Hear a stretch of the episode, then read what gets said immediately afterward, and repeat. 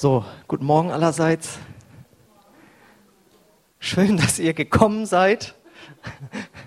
Heute sind wir ja in etwas kleinerer Besetzung, obwohl man muss sich einfach immer dran erinnern, früher war das der normal gefüllte Gottesdienst für uns. Genau, das ist jetzt die Urlaubsstimmung, die wir haben. Aber äh, wir machen natürlich mit Vollgas weiter. Also jeder, der jetzt in Urlaub gefahren ist, der tut mir wirklich leid. Der verpasst wirklich was. Und die sind auch noch, weil unser Techniker, also der die reinstellt, ist auch in Urlaub. Äh, deswegen ihr könnt, ihr seid jetzt wirklich, ihr hört das Wort jetzt, ist noch nicht sofort im Internet zu hören. Wir befinden uns nämlich gerade in einer neuen Predigtreihe seit letzten Sonntag angefangen zum Thema das Vater Unser. Das ist ja so das bekannteste Gebet der Welt also zumindest in der Christenheit und auch jemand, der sich nicht als Christ bezeichnet, Jesus nicht oder noch nicht nachfolgt, kennt dieses Gebet. Äh, ich lese euch das nochmal vor. Wenn ihr wollt, könnt ihr es ja halblaut mitsprechen, extra im Lutherdeutsch, kann ja jeder. Obwohl das ja nicht ganz stimmt, ne? da ist ja, wir sagen wir, ähm, Vater unserem Himmel. Aber hier heißt es unser Vater im Himmel.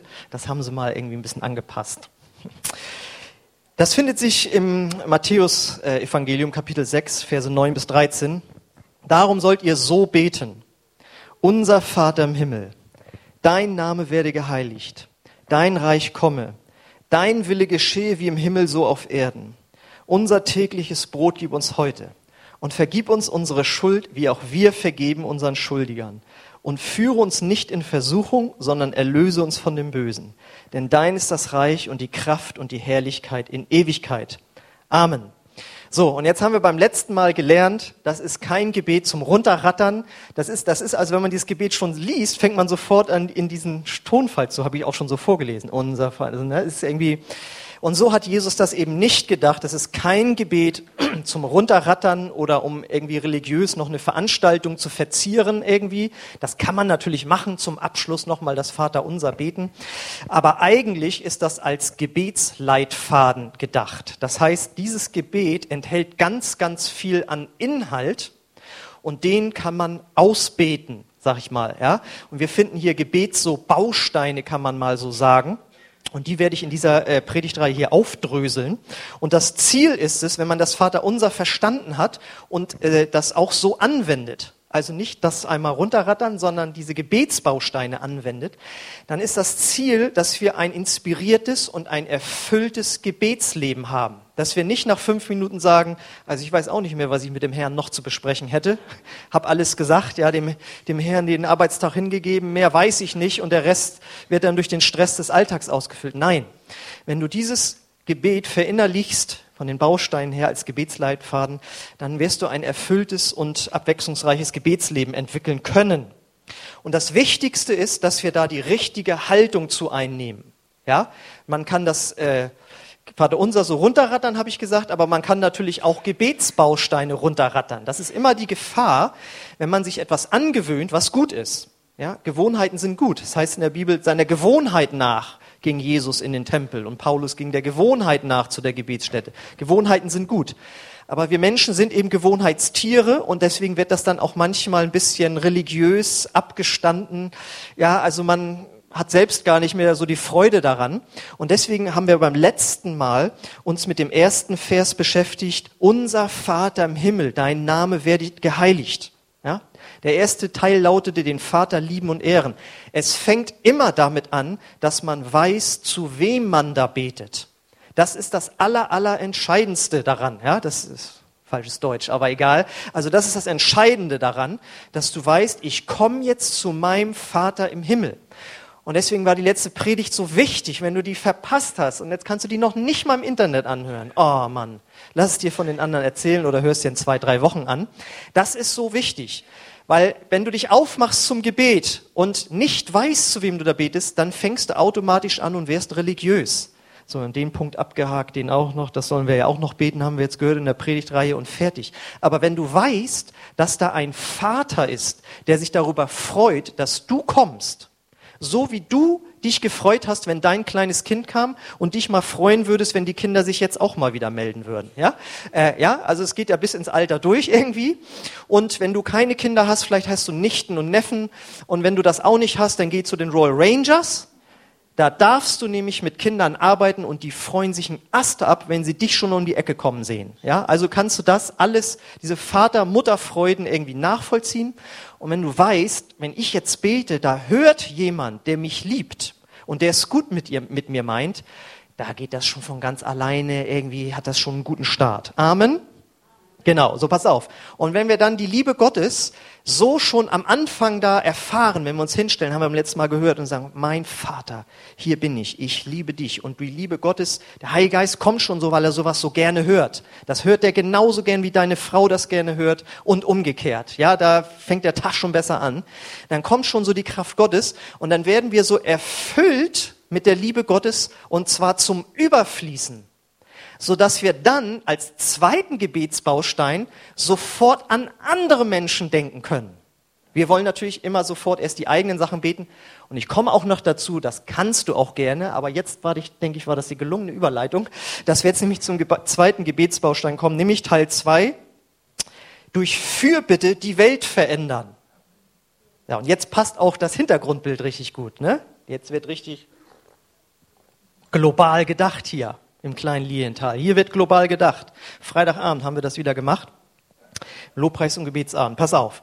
Und zwar beschäftigen wir uns jetzt mit dem nächsten Vers, nämlich Vers 10.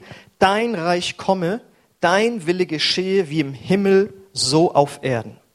Das heißt, es geht jetzt darum, dass wir für diese Welt beten. Das nennt man Fürbitte. Wir bitten für die Welt, die dich nicht kennt, Gott.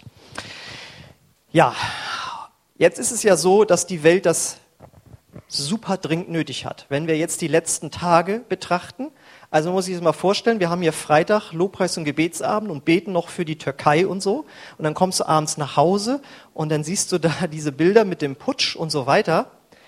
Und das Schlimme ist ja, dann bist du so fixiert darauf, du, du siehst schon gar nicht mehr, dass unten ja noch steht, ja, Anfang der Woche war doch dieses Attentat in Nizza. Ja, also, dass, dass die Ereignisse überschlagen sich ja immer irgendwie, ja, weil wir auch global sind und alles mitkriegen irgendwie. Aber es passieren so schreckliche Dinge in der Welt und man steht dann da und ist irgendwie traurig, dann ist man auch irgendwie vielleicht wütend, dann bekommt man vielleicht auch Angst, ja, wo geht das alles irgendwie hin? Und das möchte ich jetzt nicht vertiefen, ich möchte bloß mal darauf hinweisen, wir sind ja hier in einem Gottesdienst. Und in einem Gottesdienst macht man sich ja mal über die grundlegenden Dinge des Lebens und auch über die Welt Gedanken. Also Gott und die Welt hier mal tiefgehend. Ja?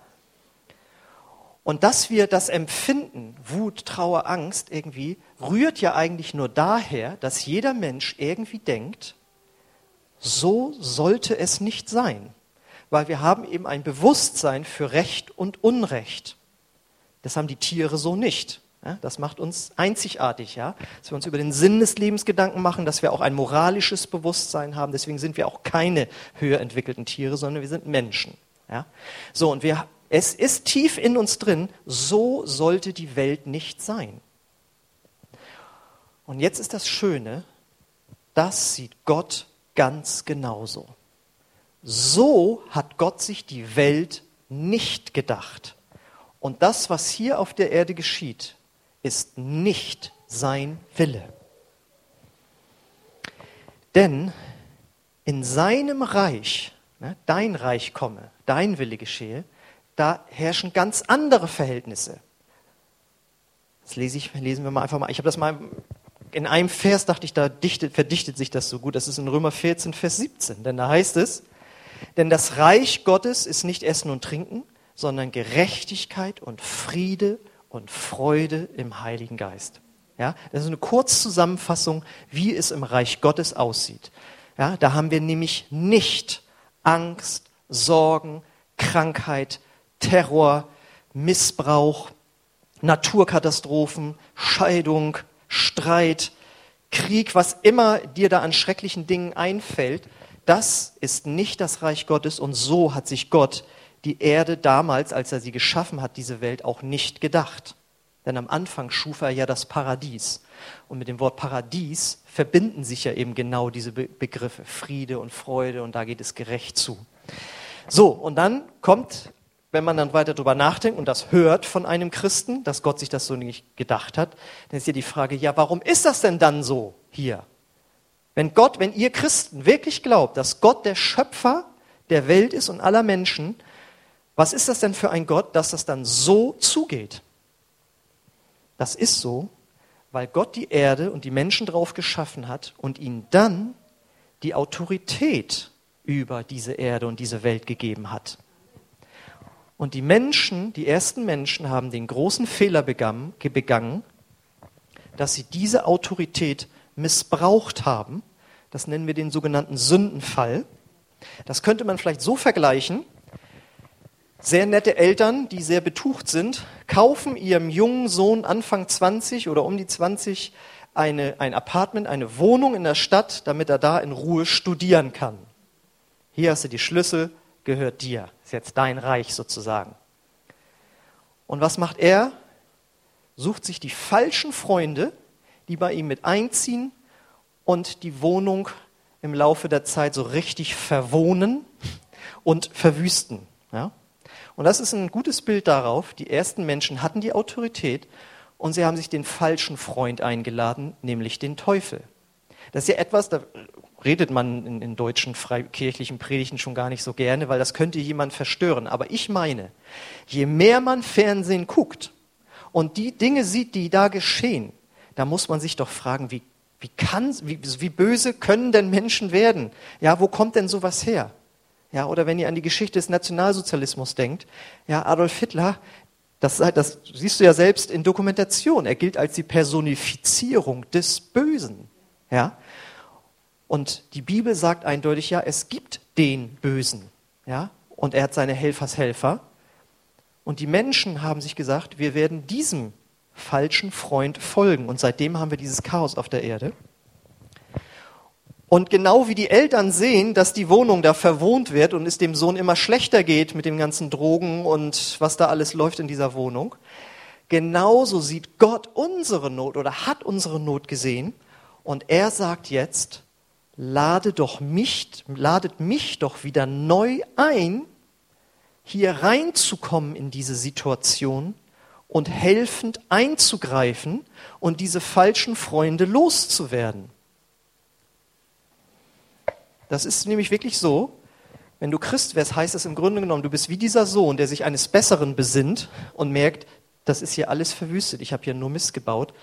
Wenn mir doch jetzt meine Eltern wieder helfen könnten, ja, und genau so ist es, wenn wir zu Jesus Christus kommen, dann haben wir uns eines Besseren besonnen und sagen, Gott, wir brauchen deine Hilfe auf dieser Welt, in meinem persönlichen Leben.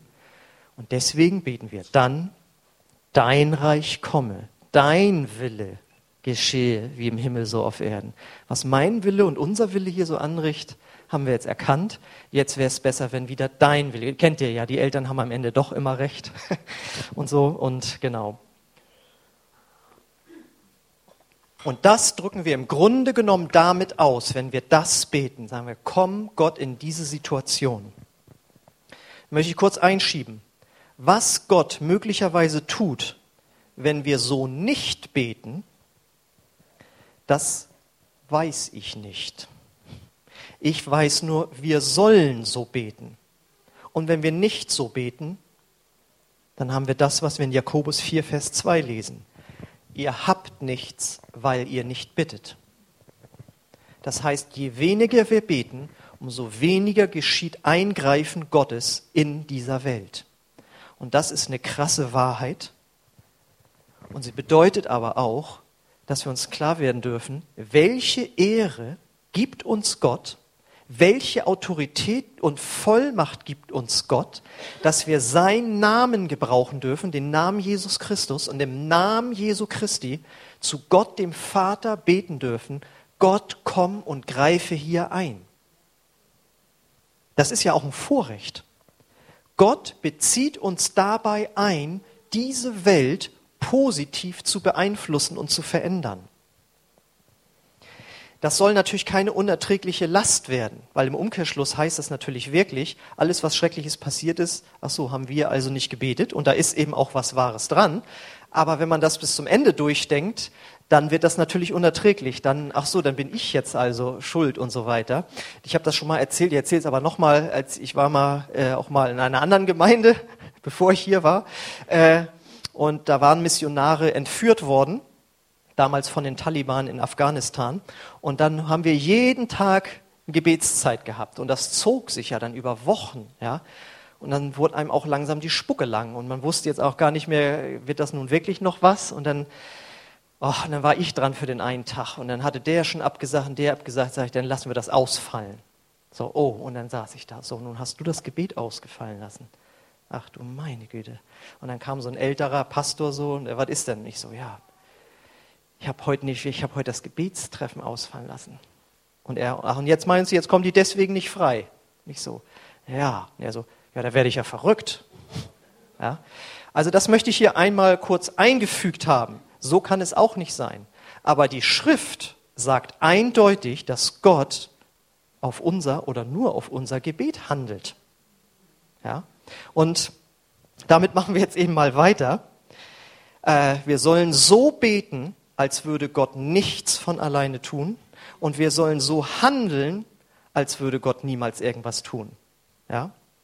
Das gleiche ist ja mit der Evangelisation. Gott hat uns die Ehre und Autorität und Vollmacht übertragen, dass wir die Einzigen sind, durch die Menschen zum Glauben kommen können. Ja? Gott hat sich entschieden, ich werde keine Engel gebrauchen. Da würde sich ja jeder sofort bekehren, wenn so ein zwei Meter leuchtender Engel vor dir steht und sagt, an deiner Stelle würde ich mich lieber bekehren. Ja, da würde das jeder machen. Ja, aber Gott will, dass es durch Glaube und Freiwilligkeit geschieht und dass wir das weitersagen. Ja, so hat Gott uns auch gebraucht. Ja, und es tröstet mich dann, wenn ich höre, dass zum Beispiel Moslems Träume von Jesus haben.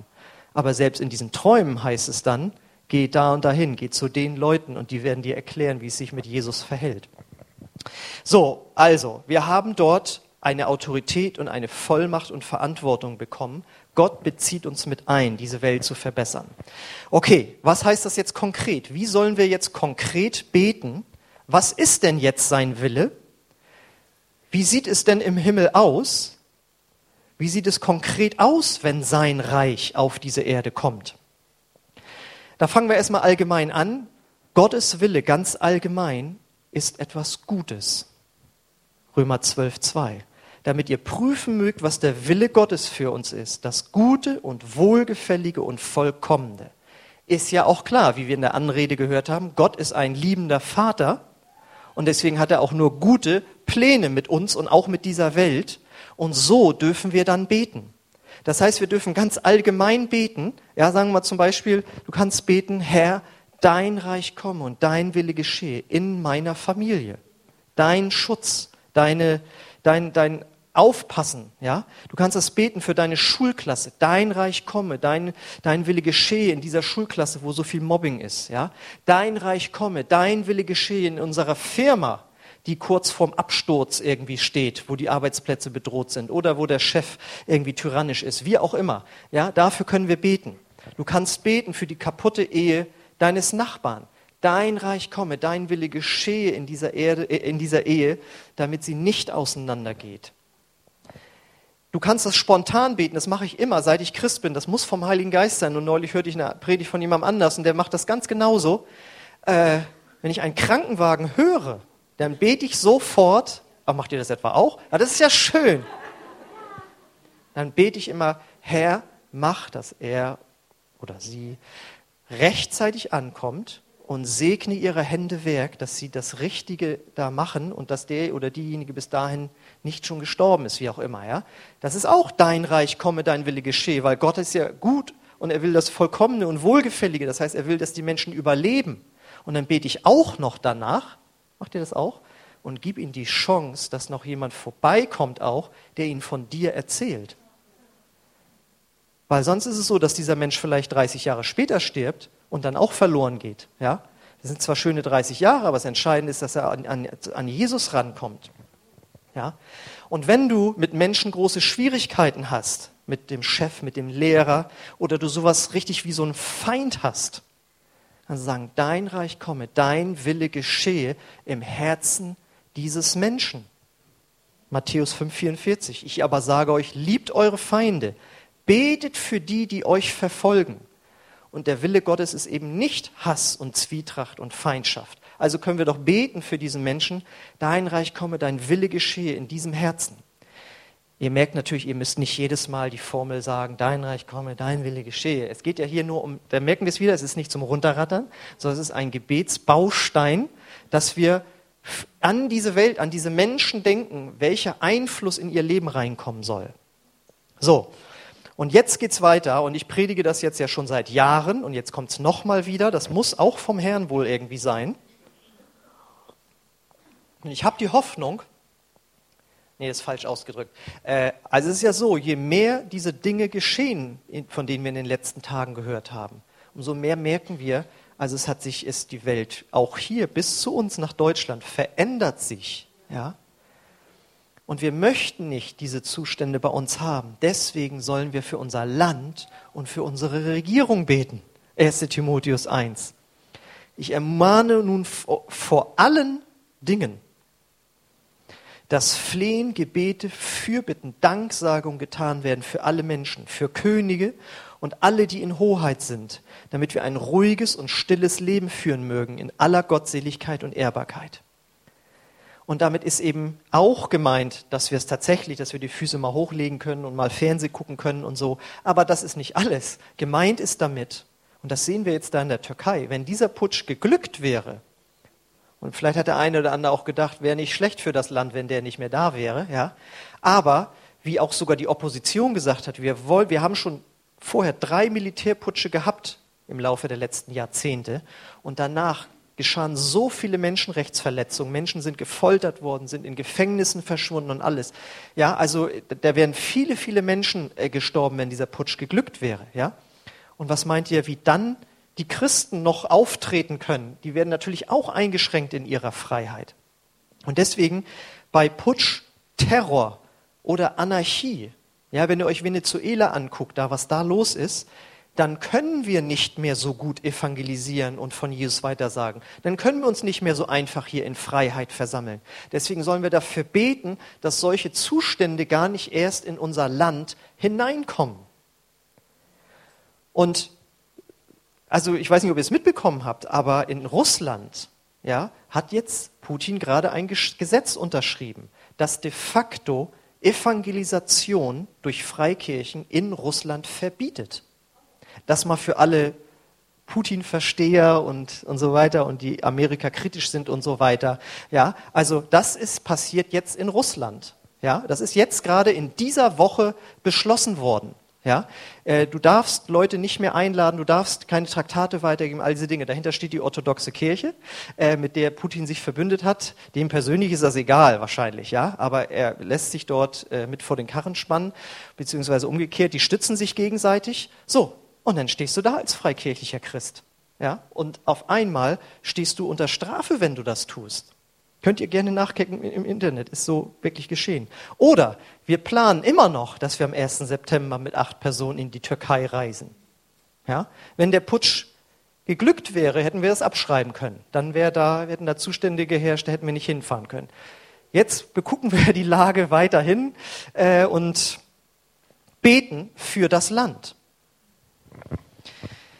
Und wir können beten, Gott, dein Reich komme, dein Wille geschehe in Deutschland. Segne diese Regierung mit Weisheit, besonders jetzt in dieser Flüchtlingskrise. Ja? Lass die Regierung gerecht und gottesfürchtig entscheiden. Ja, und in Sprüche heißt es, Gott lenkt die Herzen der Könige wie Wasserbäche. Ja? Gott, wir können beten, dass Gott die Regierung, unsere Regierung positiv beeinflusst. So, das ist das eine. Das andere ist, dass wir natürlich für unsere Gemeinde beten, für die Gemeindeleitung, dass wir unseren Auftrag erfüllen, den wir haben in dieser Welt. Da heißt es in Kolosser 4, 3 bis 4, vergesst nicht auch für uns zu beten, dass Gott uns viele Gelegenheit schenkt, sein Geheimnis weiterzusagen, die Botschaft von Christus. Das ist auch der Grund, warum ich in Ketten liege. Betet, dass ich diese Botschaft so klar verkünde, wie ich es sollte. Und es ist einfach so, Erweckung das heißt, dass Christen wirklich so leben, wie Gott es möchte und richtig was los ist und Menschen zum Glauben kommen, ist noch nie dadurch gekommen, dass man einen schwarzen Vorhang hat oder nette, lauschige Musik am Anfang vom Gottesdienst hat. Das sind alles wichtige Sachen. Aber das Entscheidende ist immer gewesen, dass Gott durch seinen Heiligen Geist Menschen berührt. Und dafür müssen wir beten. Ja? Das heißt, wir müssen beten, dass die Gemeinde, dass da wirklich Gottes Reich sichtbar wird. Dein Reich komme, dein Wille geschehe bei uns in unserer Gemeinde. Ja? Bete äh, dafür. Und äh, ich erzähle mal hier diese Geschichte. Hudson Taylor, ein bekannter oder der bekannteste China-Missionar, erzählte die Geschichte eines Missionsehepaars, das für zehn Stationen verantwortlich war. Also quasi Mini-Gemeinden. Sie schrieben an ihre Sekretärin in der Heimat und bekannten ihren absoluten Mangel an Fortschritten. Sie baten die Sekretärin dringend Fürbitter für jede Station zu bitten, zu finden. Nach einer Weile schmolz der Widerstand in sieben von diesen Stationen. Geistliche Erweckung brach aus und die Gemeinden wuchsen stark. Aber bei drei Stationen gab es keine Veränderung. Als sie beim nächsten Urlaub nach Hause kamen, klärte die Sekretärin das Geheimnis auf. Sie hat es nur geschafft, für sieben der zehn Stationen Fürbitter zu finden. Ja. Und deswegen, wenn du möchtest, dass in der Gemeinde mal was passiert, äh, dann solltest du zum Gebet kommen, für die Gemeinde beten. Wir haben so viele Gebetstreffen mittlerweile, ja, Montag, Donnerstag, Freitag, Samstag, ja, nicht alles wöchentlich. Kann sich jeder was aussuchen, wöchentlich, 14-tägig, monatlich, wie du willst, ja. Aber das müssen wir tun, damit sein Reich kommt und sein Wille geschieht hier bei uns. So. Und jetzt gehen wir da nochmal konkret rein. Das Wichtigste ist, Dafür sind wir als Gemeinde überhaupt noch da. Dafür bist du hier auf dieser Erde. Damit Menschen zum gleichen Glauben kommen wie du, der dich nämlich rettet in den Himmel. 1 Timotheus 2, Vers 4. Wir sind ja noch dabei. Was ist denn sein Wille? Darum, denn er will, dass alle Menschen gerettet werden und seine Wahrheit erkennen. Das ist Gottes Wille. Und deswegen können und sollen wir beten, Gott, dein Reich komme, dein Wille geschehe in diesem Menschen ja, vielleicht ist es ein Verwandter von dir oder wer auch immer, ja, zieh diesen Menschen zu Jesus, Vater. Offenbare dich ihm. Ich weiß noch, wie ich vor, wann war das jetzt? Kurz nachdenken. Das war 1995. Da habe ich so ein Praktikum gemacht. Das weiß ich noch genau. Ich saß da in dem Zimmer und habe für eine Freundin gebetet. Und dann habe ich gebetet und ich habe gesagt, Gott, ich äh, proklamiere dein Sieg über ihr Leben. Und ich hatte mit ihr immer Jesus geredet. Und auf einmal kam der Heilige Geist so, dass ich anfangen musste zu weinen. Und ich wusste, da ist jetzt was passiert. Und ich meine, ein, zwei Wochen später hat die sich dann bekehrt. Ich weiß nicht mehr genau, wann das war, aber ich wusste, da ist was in der unsichtbaren Welt geschehen. Dass sein Reich kommt und sein Wille geschieht im Leben von Menschen, die ihn nicht kennen. Das nächste ist natürlich, die ewige Rettung ist das Wichtigste. Aber die Erlösung von Jesus ist so genial, dass Gott sagt, das brauchst du nicht erst für den Himmel auf, drauf warten, sondern ich möchte jetzt schon Heilung und Befreiung deines Körpers und deiner Seele jetzt schon zu dir bringen. Das heißt, Gott möchte, dass Kranke geheilt werden. Jakobus 5,16. Bekennt nun einander die Sünden und betet füreinander. Für bitte damit ihr geheilt werdet. Falls du dich gefragt hast, wo steht denn das in der Bibel, dass Gott jeden heilen will? Da ist ja, steht ja, das wird nicht weiter eingeschränkt. Das soll für uns gelten. Viel vermag eines gerechten Gebet in seiner Wirkung. Dein Reich komme im Körper dieses kranken Menschen. Weil im Reich Gottes gibt es keine Krankheiten mehr. Und dann kannst du mit Autorität rein, ich spreche Heilung in diesen Körper rein. Und da möchte ich nochmal was Cooles vorlesen, was mich damals fasziniert hat wo es auch um die Wichtigkeit der Fürbitte geht, mit der wir die Welt verändern. Und die Welt ist eben auch dein Bruder, deine Schwester, dein Nachbar. Und zwar aus einer Biografie von Reinhard Bonke, äh, dem bekannten Afrikamissionar. Als er nachts nach Maseru zurückkehrte, fühlte er sich schrecklich krank. Zuerst meinte er, es sei eine ruheartige Erkrankung. Doch am nächsten Morgen war es noch schlimmer. Er lag völlig erschöpft im Bett und bekam wieder hohe Fieberanfälle. Seine Frau saß neben ihm und betete. Seine afrikanischen Mitpastoren erhielten die Nachricht, äh, Reinhard ist krank, betet für ihn. Das Fieber wütete. Er wurde immer schwächer, konnte nicht mehr essen und nahm kaum noch wahr, was um ihn herum vor sich ging. Am dritten Tage hatte Reinhard eine seltsame Vision. Er lag mit offenen Auge im Bett, Augen im Bett und sah dabei ein schwarzes Tuch auf sich herunterschweben, das sich auf ihn legen wollte. Instinktiv wusste er, das schwarze Tuch bedeutet Tod. Plötzlich bemerkte er, dass er durch das Tuch hindurchsehen konnte. Auf der anderen Seite sah er ein Gesicht, das Gesicht des Herrn Jesus. Trotz des Fiebers fühlte er, wie tröstende Ruhe ihn einhüllte, als er in Jesu Gesicht blickte. Dann geschah noch Seltsameres. Ihm wurde bewusst, dass jemand für ihn flehte und von ganzer Seele mit Gott rang und um sein Leben betete. Er kannte die betende Stimme. Es war die von Frau Elise Köhler, einer lieben, treuen und Gott hingegebenen Frau, die Mitglied der Gemeinde seines Vaters in Deutschland war. Während er noch dem Gebet lauschte, also in Afrika ist er, zerfloss die Decke vor seinen Augen. Reinhard erinnert sich, dass er in einen ruhigen, erholsamen Schlaf fiel. Das schreckliche Fieber, das in seinem Körper zehrte, verschwand langsam. Die Krise war überstanden. Reinhard würde leben, um weiter zu predigen. Und er hat ja neulich mit Mitte 70 in der FCB gepredigt und hat Millionen von Afrika, Afrikanern zum Glauben geführt. Also wenn du einen Afrikaner triffst, frag ihn mal, ob er Reinhard Bonke kennt, der wird ihn kennen. Gerhard Schröder wird er nicht unbedingt kennen, aber Reinhard Bonke wird er kennen.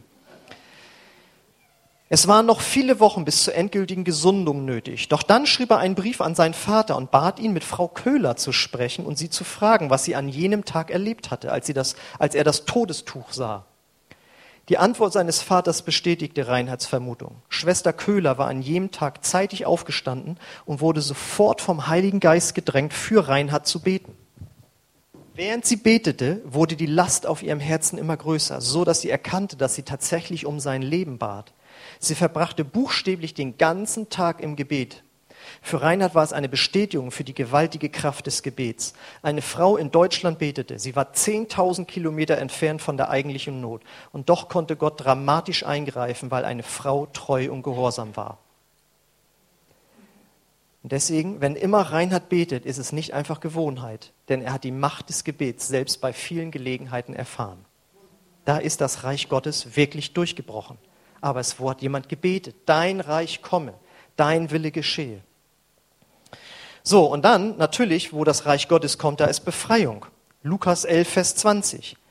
Wenn ich aber Dämonen austreibe durch die Macht Gottes, dann ist das Reich Gottes zu euch gekommen. Dein Reich komme heißt also, die Dämonen fahren aus. Wir können also beten für Menschen, wo wir etwas vermuten. Dein Reich komme im Leben dieses Gebundenen. Und wenn wir mit ihm zu tun haben und er es möchte, können wir auch direkt mit ihm beten. Und wir können den Feind binden. Und so können wir also zusammenfassen hier, deine und unsere und meine Fürbitte verändert diese Welt. Einzelne Menschen, aber auch globale äh, Situationen. Und zwar zum Guten. Das ist schon mal das Beste. Das nächste aber ist auch, weil wir sind ja bei unserem Gebetsleitfaden hier, du wirst sozusagen, wenn du dich daran hältst, gezwungen, von dir wegzugucken. Wie oft beten wir nur für unsere Probleme und wie schlecht es uns geht? Ja? Und dazu kommen wir auch noch. Das hat Gott alles berücksichtigt in diesem Gebet. Aber er sagt, guck doch mal am Anfang, am Anfang, wann du das immer möchtest, aber guck doch mal von dir weg und bete für jemanden anders, dem es noch schlechter geht. Bete doch mal für dein Land. Bete doch mal für die Gemeinde und die Leitung. Da wird das ganze Reden dann auch viel, viel besser. So, das ist schon mal schön. Das ist ein ganz großer Vorteil. Und dann bist du auch in einer ganz schönen Gemeinschaft mit Gott.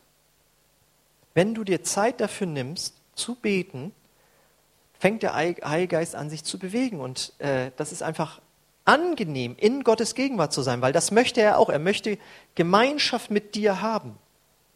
Und je länger, desto besser sozusagen. Und deswegen ist dieses, dieses, dieses, dieser Gebetsleitfaden, da kannst du längere Zeit mit Gott verbringen. Ja, weil es gibt so viele Anliegen in der Welt, für die man beten kann. Und du hast Gemeinschaft mit Gott. Und jetzt stellt euch doch mal vor, wir würden das alle in unser Leben regelmäßig integrieren. machen wir natürlich auf irgendeine Weise, aber jetzt sind wir nochmal neu angefeuert, das vielleicht sogar irgendwie zu erweitern. Dann wird diese Welt zum Guten verändert. Und natürlich sollen wir auch diakonisch tätig sein und Geld spenden und ganz praktisch evangelisieren, aber es fängt an im Gebet. Und da möchte ich dich fragen, wie sieht es denn aus mit der Fürbitte in deinem Gebetsleben? Stehst du damit auf Kriegsfuß? Oder ist das etwas, was du ganz normal integriert hast? Das kann man ja auf verschiedene Arten und Weisen tun. Ja, man braucht ja das, man kann ja dieses Vaterunser Leitfaden, muss man ja nicht nur auf eine bestimmte Zeit am Tag reduzieren, sondern das kann man ja im ganzen Tag integrieren. Ja, wir hatten das Beispiel jetzt mit dem Krankenwagen. Ja, also es wäre schade, wenn wir immer nur da beten, wenn wir gerade stille Zeit haben und gerade in dem Moment einen Krankenwagen hören, dann wäre es schlecht. Sondern wie, ne, wir beten auch spontan. Das heißt, sei offen für spontane Impulse des Heiligen Geistes während des Tages und bete dann als Beispiel jetzt dein Reich komme, dein Wille geschehe hier bei unserem Schuldirektor, im Sekretariat, wie auch immer, ja, wo immer das notwendig ist, wo du gerade stehst, wo du gerade fährst, sei offen dafür und lass dich von der Not anderer Menschen bewegen und nicht nur der Menschen, sondern ganzer Nationen. Ja, wenn man das liest, man also ich predige ja auch zu mir selbst. Man liest ja so viele Nachrichten, da kommt so viel zusammen und man kann nicht für alles irgendwie beten. Aber wenn dich etwas anspricht, ja, da ist dann den Kindern da das passiert und da ist das, den Frauen ist das passiert in dem Land oder so. Und es dich anspricht, dann bete doch einfach dafür, auch wenn es nur kurz ist. Dein Reich komme, dein Wille geschehe, dass die Regierung die Macht hat, diese entführten Mädchen da wieder frei zu bekommen. Amen. Und gehst du weiter. Ja? So, das ist das eine. Das andere ist aber, wenn du merkst, komisch, ich krieg nie Impulse, dann bietet es sich vielleicht tatsächlich an, sich so eine Art Gebetsliste zu machen, wo man sich Sachen aufschreibt. Es wäre doch gut, dafür mal zu beten oder regelmäßig zu beten. Ja, oder wenn Anliegen von vorne genannt werden. Und das kannst du ja machen, wie du möchtest. Ja, ich habe mir jetzt das Neueste jetzt, was ich mal ausprobiere, dass ich mir die verschiedenen Wochentage nehme und sage, am Montag bete ich für die und die Leute, Menschen oder für das und das in der Gemeinde. Am Dienstag bete ich für das und das, ja, so dass ich nicht jeden Tag immer für das Gleiche, wo du nach fünf Tagen keine Lust mehr hast, sondern du betest einmal pro Woche dafür. Das heißt, du hast so eine Art Abwechslung drin. Da habe ich mir das so richtig aufgeschrieben und Namen und dann hake ich das ab und habe viel gebetet und so weiter und so. Ne? Ähm, da kannst du beten für Menschen, die Jesus noch nicht kennen. Du kannst für Dinge in der Gemeinde beten, in deiner Familie, wie auch immer kannst du dir eine Liste anfertigen. Und ich weiß, ja, Listen, das ist so, so äh, gesetzlich und so weiter.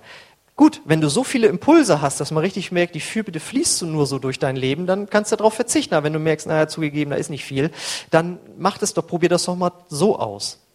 Aber natürlich wichtig, lade den Heiligen Geist darin ein, dich darin zu führen, weil sonst, das ist mir schon klar, ja, Herr, jetzt wird ja, Herr, mach das, das und das, oh, abgehakt. Verstehst du? Dann sind wir wieder bei diesem Leblosen. Das ist auch nicht gut. Ja? Deswegen brauchen wir, Vater, hier bin ich, Heiliger Geist, bitte leite mich. Genau. Und dann natürlich, jetzt hier natürlich die Einladung noch, wieder. Äh, wir haben demnächst wieder Gebets- und Fastentage. Wir haben einmal im Monat, ich habe die ganzen Gebetsveranstaltungen schon aufgezählt. Also mach dich doch mal auf, wenn du in der Woche so und so viele schlechte Dinge gelesen hast, ja, und du fühlst dich zu schwach zu beten, jetzt für ganz Deutschland, wie soll man es hinkriegen? Dann komm doch Freitag, ja, und hab keine Angst vor dem, was mit Deutschland geschieht oder so, sondern komm und bete dafür, dass sein Reich kommt und sein Wille geschieht, damit es gut ausgeht. Versteht ihr? Also ich erwarte eigentlich, dass je schlechter es wird irgendwie, ja, dass immer mehr Leute zum Gebet kommen. Es wäre komisch, wenn wir da resigniert zu Hause sitzen. Ja. Okay. Und natürlich ist auch die Frage, bist du heute Morgen hier und hast du überhaupt schon eine Beziehung zu dem Gott, der deine Fürbitte erhören will?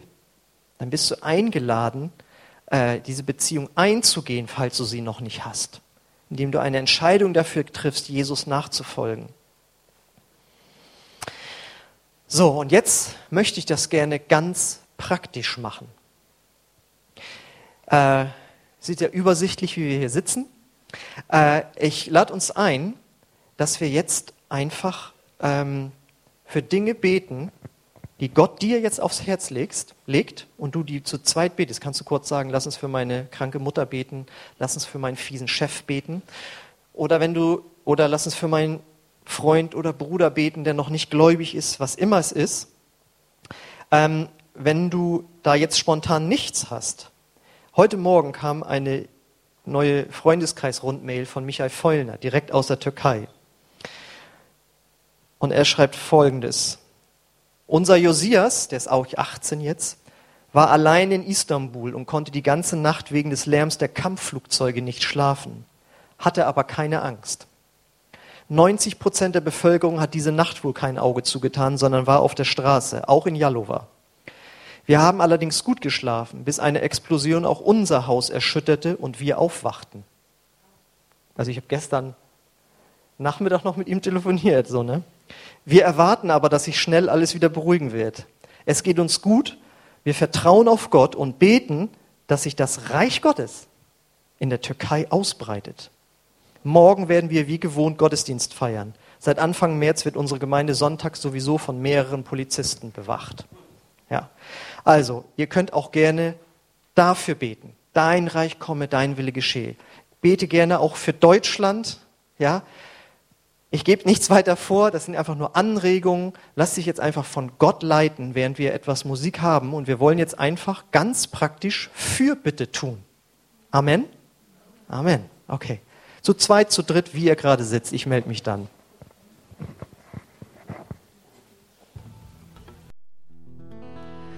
Okay.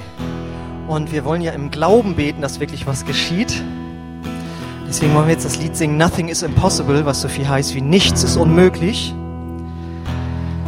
Durch unser Gebet können Dinge verändert werden, wo man sagt, das gibt's doch nicht. Jetzt ist das tatsächlich passiert. Amen. Amen. Okay.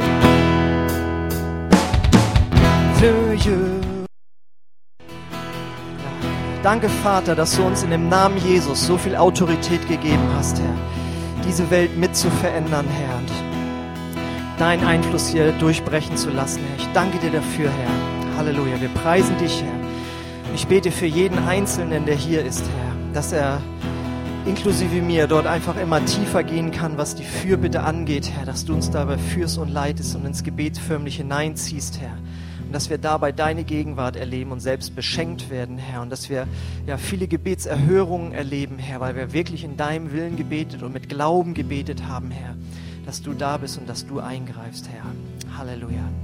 Vater, wir danken dir, Herr, wir danken dir, Jesus, dass du diesen Weg zum Vater frei gemacht hast im Gebet und dass wir mit Freimütigkeit zum Thron der Gnade hinzutreten können, Herr, um Menschen freizusetzen, um ganze Nationen zu segnen, Herr, unser Land zu segnen. Ich preise dich, Herr, und ich bete, dass du jedem von uns diesen Geist des Gebetes sendest, Herr, dass sie erleben, dass du sie trägst im Gebet, Herr. Ich preise dich darüber, Vater, in dem Namen Jesus. Halleluja.